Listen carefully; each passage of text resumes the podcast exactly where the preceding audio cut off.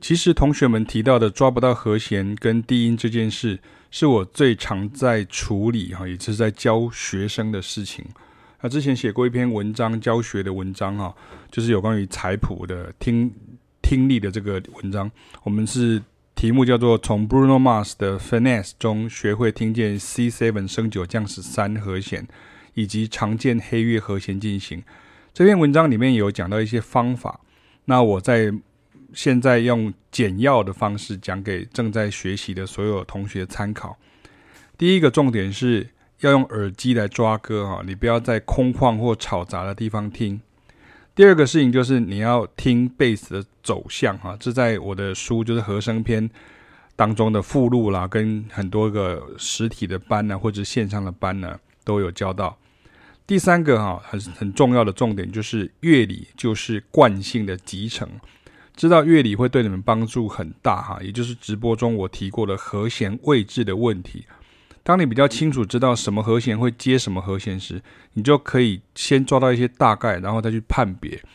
比如像我们知道是和弦，像贝斯的这个循环经常是五度的哈，它会五度下行。所以在 C 大调当中呢，就是通常会是 E minus seven 去 A minus seven 去 D minus seven 去 G seven，然后去 C major seven。或者是你会变成是 E minus seven 接去 A seven，然后接去 D minus seven，然后接 G seven 来接 C major seven，还是说它可能会是 E seven 接去 A seven，接去 D minus seven，接去 G seven，接去 C major seven 呢？这就是五度循环的一个概念，至少能够先听出 bass 的走向，然后再看它上面的音啊，会有一些非调性的内音，然后那可能就会是所谓的附属和弦的这个概念，或是连续的。属和弦，属七和弦哈，那它会是这种 D seven 到 G minor seven 再到 C major seven 哈，是 C major seven 哈，我我再讲一遍哈，D seven 到 G minor seven 再到 C major seven 这样的可能性就极低啊。为什么呢？因为很简单，因为违反了一贯一一般的这种惯性啊，除非是特殊的用法或是例子啊，这也是我在写书啦或者写文章或者教学时候的这个。呃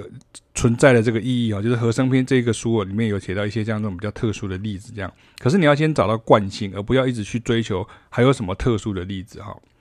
所以第四个重点就是要再强调一下，惯性跟位置很重要。不要担心什么爵士乐和弦很快啦，听不出来啦，或是一直有人跟你说这里很酷，那里超屌。爵士乐经典曲只是这些惯性的二十世纪前半段时期集成。然后你听不出来，是因为你第一听不够，第二听不对角度，第三就是我说过的，被那些变化延伸音快速度跟大量切分给震晕了而已哈。那第五个重点呢，这也是为何在 base 惯性之后，你还要能能够知道并能够操作三七仔，也就是所谓的 guy tones 的原因哈。因为三音决定一个和弦的大小色彩，那七音决定一个和弦的明亮度哈。那第六个重点是，所有的进阶都来自于基本功的熟练，所有的困难都来自于简单元素的排列组合。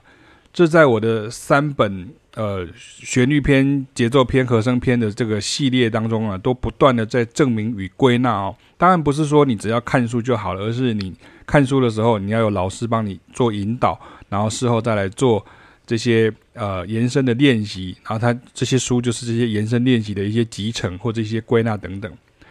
那第七个的重点呢，就是要安排进度哈。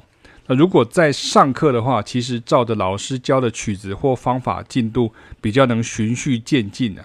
如果自己太贪心，想一次吃到饱哈，也就是所谓的好高骛远或东张西望啊，通常都是最后吐掉又伤身而已啊。或是挑战比较进阶的曲子，得先量力而为，但也不要鲁蛇哦，耍废。